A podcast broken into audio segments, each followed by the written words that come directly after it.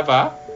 Bom, neste momento eu estou gravando um podcast, ok? É isso. Isso é um podcast. Você poderia usar isso para poder explicar uma aula, para se apresentar, para poder explicar um procedimento, um projeto para algum aluno em áudio, melhor do que escrever e mandar por e-mail, ou mandar pelo Facebook, ou mandar não sei por onde, né?